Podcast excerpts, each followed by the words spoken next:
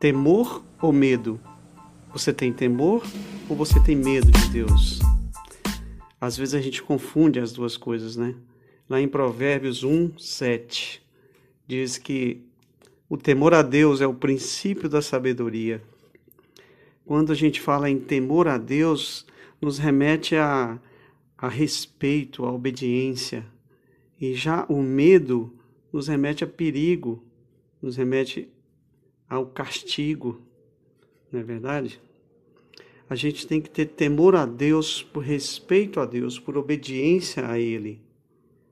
E assim a gente vai poder sentir a presença de Deus de uma forma de pai, que a essência de Deus é o amor, e um amor de pai, e não o medo, medo do castigo, medo do que ele possa retribuir as nossas faltas.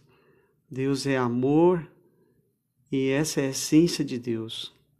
Ele é o nosso Pai. Coloque Deus dessa forma na sua vida e você vai sentir a paz, vai sentir o amor dele, o amor de Pai. E não vai ter medo, vai ter temor, mas não medo. Amém. Glória a Deus.